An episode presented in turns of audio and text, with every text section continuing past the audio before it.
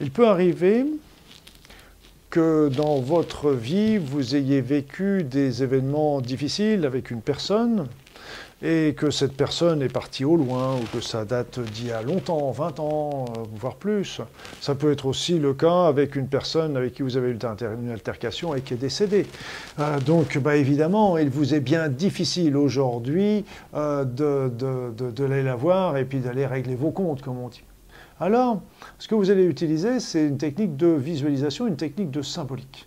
Vous savez, ce qu'il faut comprendre, c'est que notre cerveau ne fait pas la distinction entre le réel, le réel et l'imaginaire.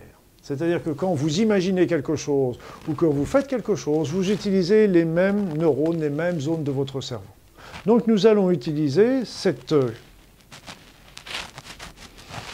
vertu, ce processus, je dirais, pour euh, justement euh, travailler sur la symbolique de la lettre. Alors, vous, ce que vous allez faire, c'est qu'avec la personne avec qui vous avez eu une altercation, dans le passé, ou une altercation avec une personne qui est défunte, peu importe, eh bien vous allez écrire une lettre en lui adressant cette lettre, en lui expliquant, mais je dirais d'une manière pas forcément agressive, vous lui expliquez simplement que bah, ça vous a fait souffrir, qu'il y a eu telle ou telle chose qu'elle vous a dit ou qu'elle vous a faite et, que, et qui, qui, vous a fait souffrir et que vous trouviez injuste et que vous, avez, que vous en avez particulièrement, ça vous a été difficile dans votre vie. Enfin, vous lui expliquez tout votre vécu et vous lui écrivez tout ça avec une grande précision, comme si vous alliez vraiment euh, lui, le lui envoyer. Vraiment, vous videz votre cœur, vous videz votre sac.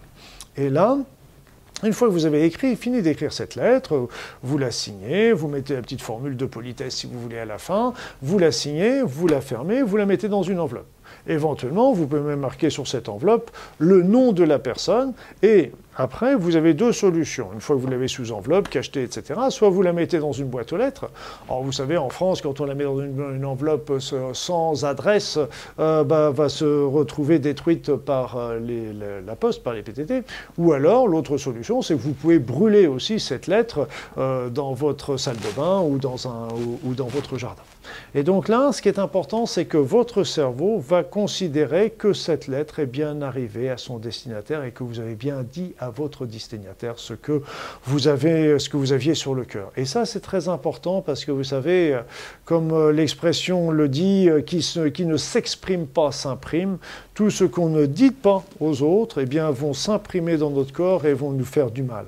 Et donc euh, là, le fait de dire les choses et surtout, surtout de les dire honnêtement, sans agressivité, mais en vidant correctement son sac, eh bien là, je peux vous dire que c'est extrêmement important.